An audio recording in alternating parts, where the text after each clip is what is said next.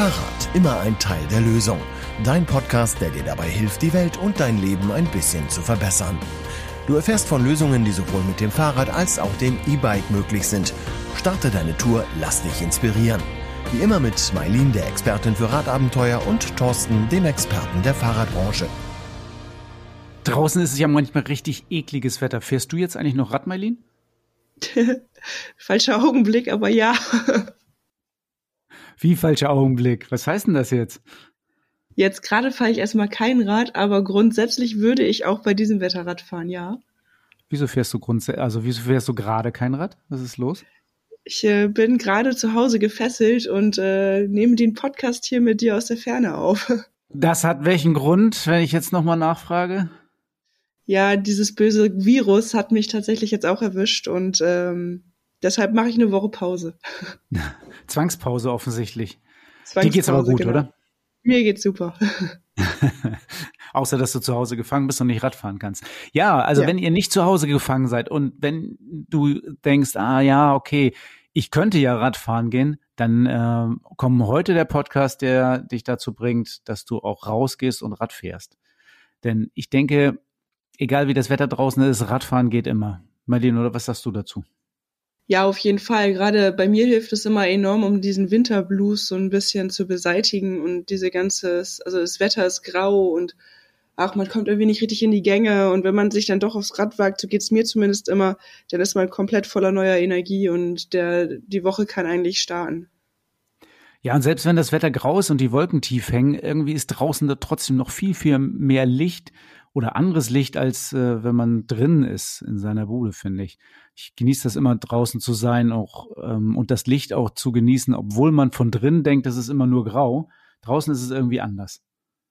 Ja, also es ist, wie du schon in den vergangenen Podcast-Episoden immer gesagt hast, es ist, sieht von drinnen immer viel schlechter aus, als es in Wirklichkeit draußen ist.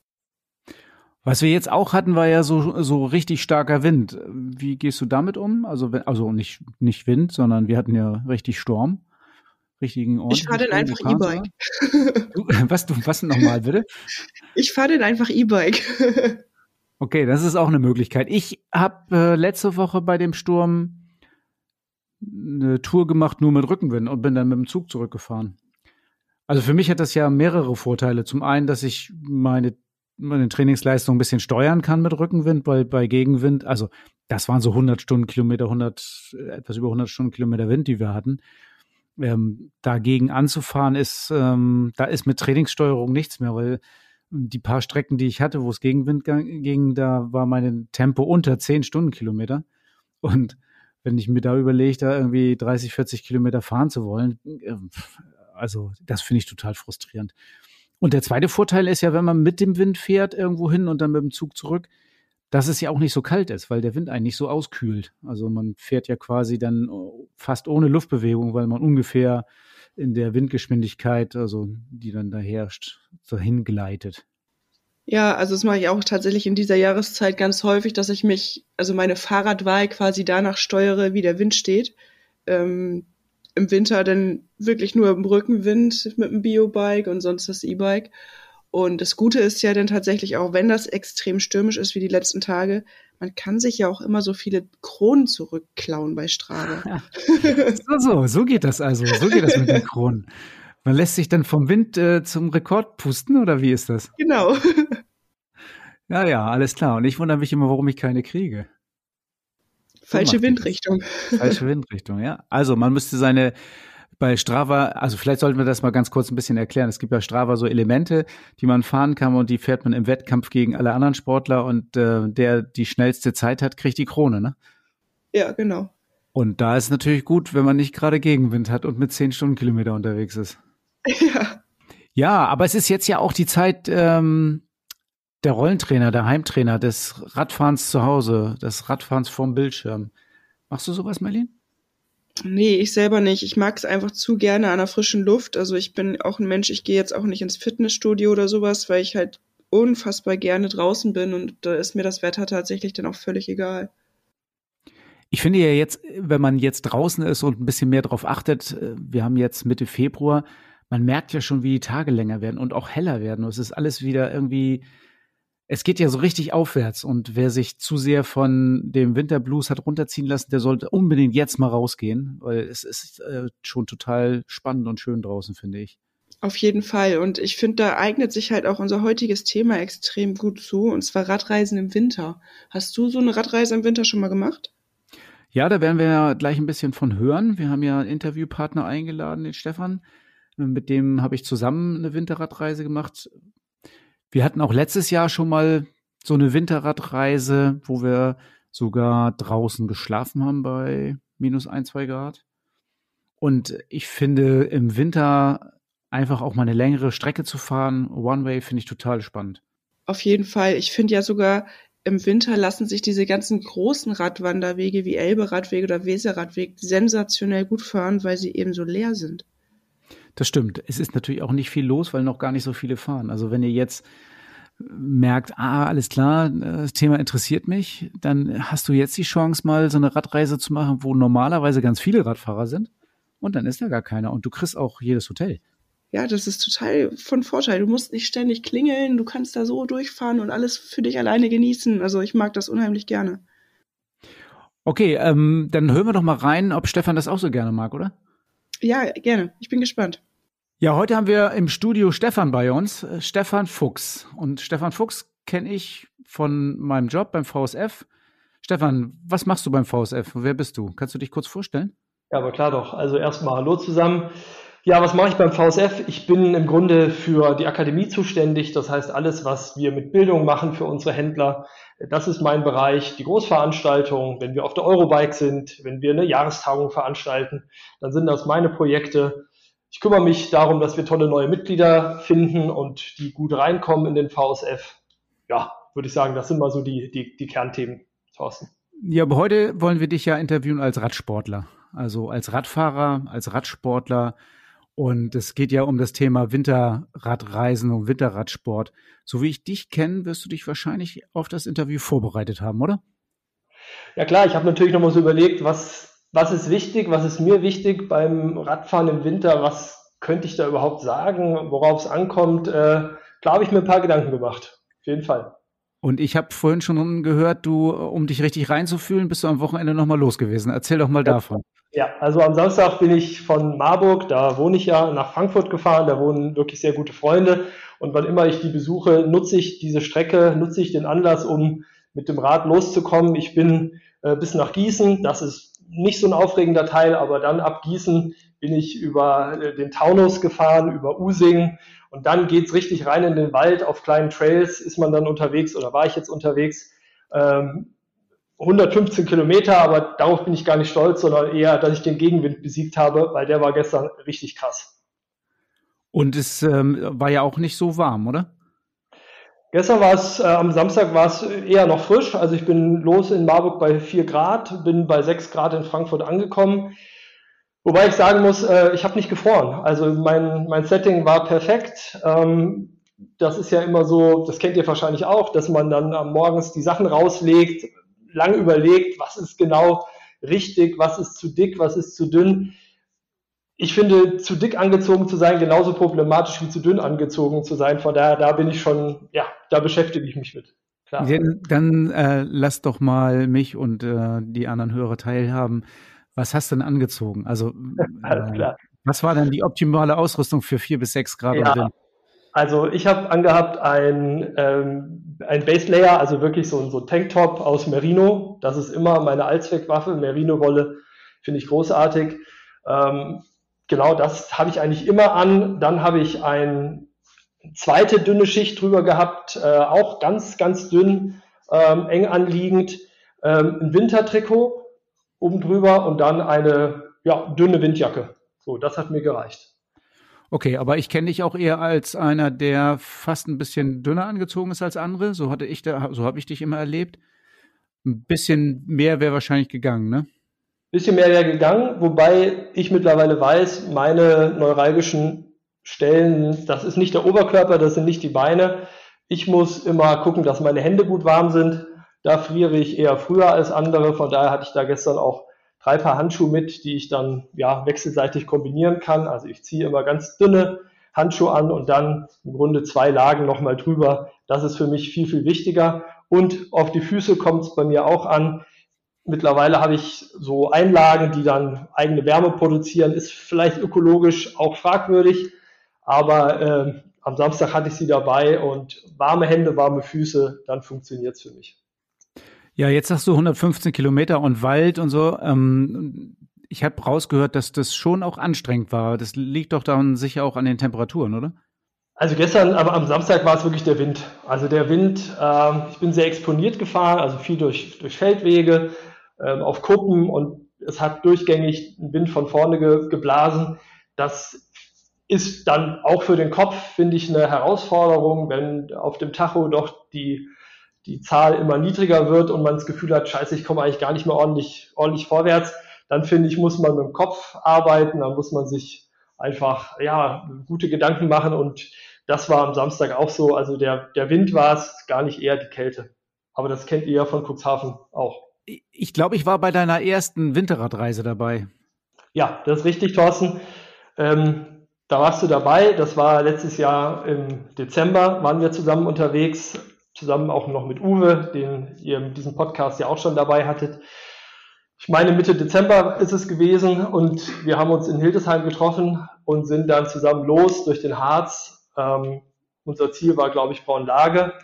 Und auf dieser Strecke, ja, haben wir, also es war nicht nur eine tolle Strecke, sondern es war auch besonders durch die Wetterbedingungen.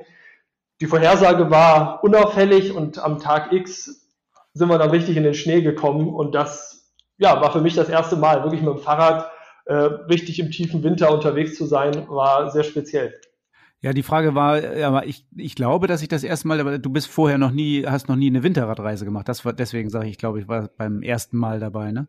Genau. Das war, glaube ich, das. Äh und wie kam es jetzt dazu? Also, was, oder was hast du gedacht, als ich dich eingeladen habe? Lass uns doch mal hinfahren mit dem Fahrrad. Ja, also die Distanz ist ja für mich keine Herausforderung. Also die kenne ich so und dann im Winter unterwegs zu sein, ähm, kenne ich aus anderen Sportarten. Ich bin Wintersportler, ich bin ähm, im Wald als Jogger immer schon unterwegs. Also ich hatte ein Gefühl dafür, ähm, wie das jetzt auf dem Fahrrad funktionieren würde. Das wusste ich eben nicht und ganz besonders eben im Hinblick auf Klamotte. Was ist wichtig? Worauf muss ich achten? Das war für mich dann ein neues Thema. Ähm, ja, und wir drei hatten dann einfach eine Spitzenzeit und äh, ja, ich habe einiges mitgenommen. Ich fand ja sehr wichtig, dass wir ein äh, sehr, sehr geiles Hotel hatten, weil ähm, als wir da ankamen, waren wir, glaube ich, alle drei ziemlich platt, weil das ja noch, endete ja quasi im äh, Schneegestöber, hätte ich beinahe gesagt, so im Schneeregen nachher sogar. Ähm, deswegen fand ich das total wichtig, dass wir ein super Hotel haben. War das für dich auch wichtig oder? Ja, das Hotel war großartig und hat uns, hat mich natürlich auch auf der Strecke, war das eine hat das Kraft gegeben zu wissen, wir kommen gleich an einem Ort an, wo wir uns wohlfühlen werden und wo wir uns so richtig entspannen können. Wobei für mich, wenn ich zurückdenke, also die Zeit auf dem Fahrrad ist für mich dann das, was im Vordergrund steht. Also ich finde, fand das unheimlich eindrucksvoll. Ich erinnere mich gut, wir sind noch im Wald unterwegs gewesen und dann wurde es langsam dunkel und äh, dann war es irgendwann richtig dunkel und wir waren noch wirklich tief im Wald und der Schnee hat geknirscht und wir sind einen Anstieg hochgefahren, der ganz schön steil war und oben haben wir uns getroffen. Der Mond hat da runtergeschienen, also das fand ich unheimlich eindrucksvoll. Das ist irgendwie ein Erlebnis, das hast du nicht jeden Tag und äh, das ist mir noch mehr hängen geblieben. Klar, das Hotel war großartig, so Sauna, Entspannung, ähm, ein Bierchen haben wir uns gegönnt, das hat's dann rund gemacht. Ja, so gerne wie ich auch die Touren fahre, auch im Winter. Und ich finde deine Beschreibung mit dem Mond, das war wirklich, war wirklich sensationell an der Stelle auch. Ähm, ich brauche aber die Belohnung im Hotel immer. Irgendwie, brauch, also gerade im Winter brauche ich einfach nochmal so ähm, Sauna, finde ich total wichtig. Weiß, kann, kannst du dich an die, an die Saunageschichte noch erinnern? Dass, also mir ging es ja so, dass ich erst gar nicht schwitzen konnte, weil alles noch so kalt war. Nein, Sauna hat uns, hat, hat einen zurückgeholt ins Leben. Ähm, danach auch wieder raus in den Schnee. Ähm, in dem Hotel war das wirklich ein sehr schönes Setting. Äh, in den Bäumen draußen hingen Schaukeln, so große Sessel, da konnte man sich richtig reinfläzen und die Muskulatur ein bisschen entspannen, mal in die Ferne schauen im Harz, war wirklich eindrucksvoll. Stefan, wenn das Hotel dir nicht so wichtig ist, wie du gerade sagst, was ist der nächste Schritt? Overnighter im Winter? Zelten im Schnee? Ja, das würde einen langen gehegten Plan von mir sozusagen dann einlösen. Ich habe äh, immer schon vorgehabt, auch mal wirklich im Winter mit einem Zelt im, im, Wald zu sein. Das mit Radfahren zu verbinden, wäre großartig. Ähm, ja, nicht alleine. Da hätte ich gerne ein erfahrenes Team dabei. Ein, zwei Leute, die das schon mal gemacht haben, die wissen, was es braucht. Dann wäre ich dabei. Das wäre neu für dich, wenn du das mit dem Fahrrad machst, aber ich, von dir habe ich ja den äh, grandiosen Tipp, den wir hier auch schon mal im Podcast, glaube ich, zum Besten gegeben haben mit den Seidenschlafsäcken. Völlig richtig. Also äh, vielleicht nochmal ganz kurz. Äh, ein Schlafsack, bin ich ganz fest von überzeugt, darf nicht zu warm sein. Du brauchst einen Schlafsack, der auch bei Frühlingstemperaturen funktioniert, aber dann musst du ihn pimpen für den Wintereinsatz. Und da ist meine, äh, meine Empfehlung ein, ein Inlay aus Seide oder aus Merino-Wolle dieses Inlay gibt dem Schlafsack nochmal 5, 6 Grad extra plus. Und wenn man dann noch eine wasserdichte Außenhaut dazu nimmt für den Schlafsack, dann könnte man sogar draußen schlafen. Genau, und den Tipp haben wir schon weitergegeben, aber ähm, ja. wer das nicht gehört hat, der hat ihn jetzt hier nochmal. Also sensationell guter Tipp. Ja, dann sind wir doch vorbereitet auf den Overnighter. Marlene, was ist mit dir? Kommst, bist du dabei, Overnighter im Schnee? Ähm, ja, bestimmt. Also ich habe ja tatsächlich schon Overnighter im Winter gemacht. Mein allererster Overnighter war im Februar. Das kann man schon zu Winter zählen, würde ich sagen. Und äh, es war auf jeden Fall frisch. Wir waren noch nicht so gut vorbereitet mit Seidenschlafsäcken. Genau, die fehlten uns damals, ne? Genau. Daher kam das dann auch. Äh, stimmt. Aber das war Winter, hast du recht. Das war im Februar und es war Minustemperaturen. Ja. Stefan, als wir den eisernen Weg hoch sind, und du hast ja gerade eben schon beschrieben, du hast oben auf uns gewartet das kam ja nicht nur dadurch, dass du sowieso der stärkste Radfahrer bist. Du bist doch der Einzige gewesen von uns dreien, der da hochgefahren ist, oder? Ja, ich glaube, das war so. Äh, was an meinem besseren Reifenprofil lag, wenn ich mich richtig erinnere. Ich ja, so habe ich es auch, so hab auch in Erinnerung. Also mach, lass uns mal zu Reifentipps kommen. Was würdest du für Reisen im Winter, für Reifen als Tipp den, dem Hörer mitgeben? Ich bin nicht der absolute Technikprofi, aber ich glaube, es liegt auf der Hand, ein Reifen, der ein gewisses Profil hat, ist der, den du im Winter brauchst. Also ein Slick, ein schneller Reifen, ähm, ein profilloser Reifen, das ist nicht die Wahl, wenn du im Winter unterwegs bist, wenn du im Wald unterwegs bist. So dass ich mit einem Gravelbike, äh, mit einem Reifen, der ein gewisses Profil hatte, an dem Tag gut ausgerüstet war. Ich bin auch privat schon Reifen gefahren, die, ja, die einen, einen Stollen haben, also mit einer Metallspitze mit drin. Das würde ich für den Wald vielleicht auch nicht unbedingt empfehlen. Also ich bin ja schon oft Spikes gefahren oder öfter schon mal Spikes gefahren und ich finde sie immer dann gut, wenn es eine sehr festgefahrene Schneedecke ist oder sogar Eis. Also wenn eins von diesen beiden als Grundvoraussetzung da ist, dass du weißt, das sind viele Kilometer auf Eis oder auf festgefahrenem Schnee dann sind die Spikes absolut Gold wert. Es lässt sich aber auch auf mal ähm, eine Asphaltstrecke überbrücken. Das ist überhaupt nicht das Problem, aber das sollte nicht zu viel sein, weil sie auf Asphalt eigentlich nicht mehr so besonders griffig sind. Genau, und das war ja das Setting, was wir an, an diesem Tag hatten. Doch eine durchaus lange Asphaltstrecke und dann immer wieder Abschnitte in dem Wald. Von daher, ähm, ja, war das für mich an dem Tag kein, nicht, nicht die Wahl, nicht der Reifen der Wahl. Am nächsten Tag hätten wir das vielleicht gebraucht, aber auch noch nicht so ganz, glaube ich, ne? weil wir hatten einfach mal 30 Zentimeter Neuschnee. Das war noch eine andere Herausforderung. Das war es in der Tat. Da habe ich auch gemerkt, äh, was Fahrtechnik äh, bedeutet, die mir an dem Tag zum Teil gefehlt hat. Also ich sage das gerne. Ich habe an dem Tag auch zwei, drei Stürze im Schnee hinter mich gebracht. Einfach Situationen, wo der Schnee so tief wurde, ähm, dass auf einmal nichts mehr ging. Da warst du wieder besser aufgestellt, habe ich in Erinnerung mit einem deutlich breiteren Reifen, da bist du eher über den Schnee gesurft. Ja, ja, das so war's. Einmal muss der Reifen ja auch gut sein. An dem Tag war es. Ja. Ja, wir mussten dann aber auch aus dem Schnee raus, ne, weil wir konnten nicht, also wir hatten ja eigentlich vor äh, auf Gravelstrecken durch den Harz, aber das haben wir dann relativ schnell verworfen, weil wir gesagt haben, das ist dann doch zu viel und zu tiefer Schnee oder es war zu anstrengend auch, ne?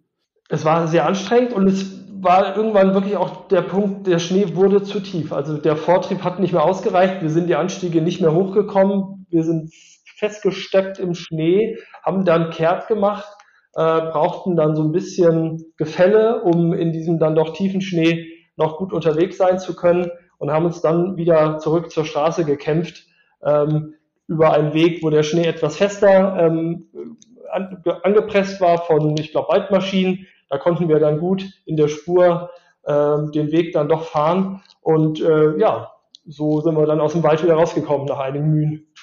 Ja, sehr schön, Stefan. Äh, eindrucksvoller Bericht und sehr schöne Schilderung von Winterradreisen. Wenn du als Hörer jetzt auch Lust hast, eine Winterradreise zu machen, wir haben ein paar Tipps gegeben. Schreib uns, wenn du noch ein paar Tipps für dich persönlich haben möchtest. Rad und Tour Inside. Dein Blick hinter die Kulissen des Fahrradgeschäfts in Cuxhaven. Unser letztes Rad und Tour Inside, Marlin, da hatten wir Jonas oder von Jonas berichtet, dass er so Werkstattschulungen, Workshops anbietet. Die sind jetzt gelaufen, sind alle ausgebucht. Kannst du da ein bisschen was zu erzählen? Also die ersten Workshops, die sind sehr gut angekommen. Einige sind alleine gekommen. Es gab auch einige Gruppen dabei. Und das Feedback war im Großen und Ganzen total positiv. Ich habe Feedback bekommen. Ich habe auch bei Facebook Feedback gelesen und bei uns auf der Homepage. Und zwar von richtig begeisterten Leuten, die gesagt haben, sie haben ganz viele neue Sachen an ihrem Fahrrad gelernt und sie haben jetzt überhaupt keine Angst mehr, auf eine Radreise ge zu gehen, auf eine Radtour zu gehen, weil sie jetzt genau wissen, wie die Reparatur wo sie es vorher nicht wussten, jetzt wissen sie, wie es geht. Und das ist doch ein super Feedback, finde ich. Ja, und was machen wir jetzt mit dem Feedback? Also die ganzen Termine sind im Grunde genommen ausgebucht. Es gab schon ganz viele Nachfragen, wie es jetzt weitergeht, ob es noch weitere Termine geben wird. Wird es denn noch weitere Termine geben, Thorsten? Ja, es ist ja immer schwieriger, ähm, solche Termine unterzubringen, wenn jetzt so die langsam die Sonne ein bisschen höher kommt und das Wetter schöner wird. Aber da ihr, da du und ihr alle so viele Nachfragen nach diesen Workshops habt, haben wir uns entschlossen, wieder welche anzubieten. Ihr könnt wie gewohnt einfach buchen und zwar 90 Minuten für 90 Euro. Und wer jetzt sagt, ja, okay, aber vorher waren doch 39 Euro, stimmt, 39 Euro war es, aber wir wissen nicht mehr, wie wir es bewerkstelligen sollen. Wenn ihr jetzt also Interesse habt, ähm, einen Workshop zu buchen für 90 Euro und es bleibt wie bisher, ihr könnt bis zu vier Personen mitbringen. Das heißt, ihr könnt euch auch den Preis teilen. Bisher sind die meisten ja von euch alleine gekommen, für 39 Euro sich alleine den Workshop gegönnt. Bringt doch einfach zwei, drei Freunde mit und dann ist das mit dem Preis auch sehr okay. Ja, ich bin gespannt. Ähm, ich denke, das wird auf jeden Fall eine richtig gute Sache und ähm, hoffen wir mal, dass noch ganz viele weitere Menschen sich jetzt zukünftig auf der Straße selbst helfen können bei einer Panne. Naja, so wie Jonas angekommen ist, so wie der eingeschlagen hat, so wie die Leute hier angerufen haben und ihn gelobt haben, sage ich nur, ähm, buch schnell, sonst sind auch diese Plätze ruckzuck weg. Genau, buchen könnt ihr ganz einfach ähm, auf der Internetseite workshop.radundtour.shop. Den Link findet ihr auch in den Show Notes. 66 Kilometer Fahrspaß, der Podcast Tourentipp. Ja, Thorsten, jetzt haben wir hier die ganze Zeit mit Stefan darüber gesprochen, wie Radreisen im Winter ist. Ihr wart ja auch auf einer Radreise und zwar im Harz. Möchtest du uns da die 66 Kilometer mal vorstellen, die ihr am schönsten fand? Ja, gerne. 66 Kilometer Start ist diesmal in Holle, also Holle bei Salzgitter. Da sind wir losgefahren, da haben wir uns getroffen und da war es noch gar nicht so richtig winterlich. Also es war kalt und ähm, aber es war, die Sonne hat geschienen und es war eigentlich völlig in Ordnung. Es hat noch nicht so sehr nach Winterradreise ausgesehen. Und dann habe ich aber das Gefühl, kam ein bisschen Schnee dazu, oder? Naja, auch ich denke, bis Goslar war es eigentlich ganz okay, aber ähm, das hat uns schon auch ganz gut gefordert wegen der, wegen der niedrigen Temperatur. Und von Goslar an ging es dann entlang der Oker Allerdings auf einer relativ viel befahrenen Straße bis zur Okertalsperre. Aber ich, da kenne ich auch wirklich keinen anderen guten Weg, den man nehmen könnte, um da relativ komfortabel hochzukommen. Ähm, ja, also das ist okay, da kann man schon fahren und äh, ab der Okertalsperre wechselt man dann auf die andere Seite ähm, der Oker, des Okerstausees und da ist Autofahren untersagt, da ist man dann als Radfahrer ganz alleine. Das ist dann wunder da fing es an, so langsam ab Okertalsperre fing es an zu schneien, also leichtes Schneegrieseln. Das heißt, wenn du sagst, da waren keine Autos unterwegs, dann wart ihr hauptsächlich auf Gravel-Strecken unterwegs? Da an der Okertalsperre gibt es so einen Weg, der drumrum läuft, also eine Straße, asphaltiert, die auch relativ eben ist. Die ist nicht Gravel, sondern die ist wirklich Asphalt relativ glatt. Und dann sind wir in so einem Seitenarm von dem Stausee nach links abgebogen, der heißt Eiserner Weg eiserner Weg, denn wahrscheinlich im wahrsten Sinne des Wortes. ja, also da lag dann schon Schnee, da lag dann schon ein, zwei Zentimeter Schnee und je höher wir gekommen sind, der fängt dann so an, dass der am Anfang vier, fünf Prozent hat und der steigert sich stetig und wird stetig steiler. Also je weiter man nach oben kommt, umso mehr man schon getan hat, umso steiler wird er. Und diesmal war eben auch noch das Problem, dass Schnee lag. Und ich hatte meine Reisereifen ohne Profil. Uwe hatte auch Reifen ohne Profil und nur Stefan hatte schmale profilierte Reifen. Und der ist uns auch, äh, ich meine, der wäre sowieso weggefahren, weil er der stärkste Fahrer ist, aber der ist der Einzige, der weiterfahren konnte. Okay, und wie ging es dann weiter? Ja, ein paar Meter schieben war immer mal angesagt. Äh, bei Schnee ist das eben so, da war nicht mehr genug Grip. Ich konnte nicht mehr fahren, Uwe konnte nicht mehr fahren, das Hinterrad ist durchgedreht auf dem Schnee. Das heißt, 300, 400 Meter haben wir nochmal geschoben. Und dann kommt man ja oben raus auf der Bundesstraße, wo es zum Torfhaus geht. Ungefähr 800, 900 Meter unterhalb vom Gipfel Torfhaus kommt man auf die Bundesstraße. Hier würde ich jetzt normalerweise die Tour, ähm, die 66 Kilometer abbrechen, aber ohne den Gipfel Torfhaus ist auch doof. Ähm, okay, warum würdest du das denn hier abbrechen? Also ist es da denn eine schlechte Strecke oder? Ja, der eiserne Weg und am Oka Stausee, das ist ja alles wunderschön, mitten durch den Wald, total ruhig und dann kommst du oben raus und bist auf dieser Bundesstraße, die da drei oder vier äh, Spuren hat, wo die Autos mit äh, Vollgas lang donnern. Und auf dieser Bundesstraße musst du dann eigentlich noch ein Stückchen bis Torfhaus hochfahren. Ähm, es gibt eine Umfahrung, wunderschön, ähm, die werden wir auch nochmal beschreiben. Nur diesmal ging es natürlich nicht, weil so viel Schnee gefallen ist, dass man keine Nebenstrecken mehr fahren konnte. Oben war dann wirklich äh, Schneegestöber. Und dann mussten wir mal ein Stückchen auf der Bundesstraße fahren. Ja gut, ich denke mal, das kann man dann verkraften, äh, wenn es dann doch um die Sicherheit geht. Ja, es war dunkel, es war Schneegestöber. Also wir, äh, wir hatten da, ähm, da enden die 66 Kilometer jetzt mal eben auf der Bundesstraße. Aber grundsätzlich eine total schöne Tour und auch für den Winter geeignet. Entweder tatsächlich mit einer Bereifung, die besser Winter geeignet ist, als äh, wir sie hatten, zumindest in großen Teilen. Wenn man sowas von vornherein plant und dann mit grobstolligen Reifen oder vielleicht sogar, wenn man dahin fährt, wo der Schnee dann wirklich sicher liegt, da empfehle ich auch Spikes einzusetzen, absolut. Und dann kann man das auch so oder so, egal wie das Wetter ist, fahren. Ich kann mich noch erinnern, dass wir ja ein paar Wochen vorher auch im Harz waren und da haben sie gerade diese Stöcker aufgestellt an den, an den Straßen mit den Markierungen für Schnee. So hoch lag er aber noch nicht, oder? Hast du dich noch gefragt, wofür nur, ne? Genau. ja, doch, das konnte man jetzt schon sehen. Also man wusste schon wofür, weil das ist dann nicht mehr so leicht zu unterscheiden, wo es, wo hört die Straße auf, wo fängt äh, okay der Wald an. Ja, also 66 Kilometer zum Nachfahren. Von Holle nach Torfhaus 66 Kilometer nur bergauf, immer bergan. Wer das sich mal geben möchte, wir haben wunderschöne Strecken für dich ausgesucht. Die kannst du hier fast ohne Autoverkehr die gesamte Strecke fahren, außer am Ende natürlich. Lad dir das mal runter, fahr's mal nach und gib uns mal ein Feedback, wie dir das gefallen hat. Das Fahrrad-Highlight der Episode mit Thorsten und deinem Verkaufsexperten von Rad und Tour. Ja, hier bei mir ist äh, wieder Maike, Verkaufsexpertin hier bei uns bei Rad und Tour. Und Maike hat eine ganz besondere Sache für den Laden bestellt, die gerade im Winter total viel Sinn macht für den einen oder anderen, der gerade bei dem Wetter vielleicht nicht unbedingt rausgehen möchte, um da mit dem Rad zu trainieren. Maike, stell uns doch mal vor, was du da jetzt Neues bestellt hast.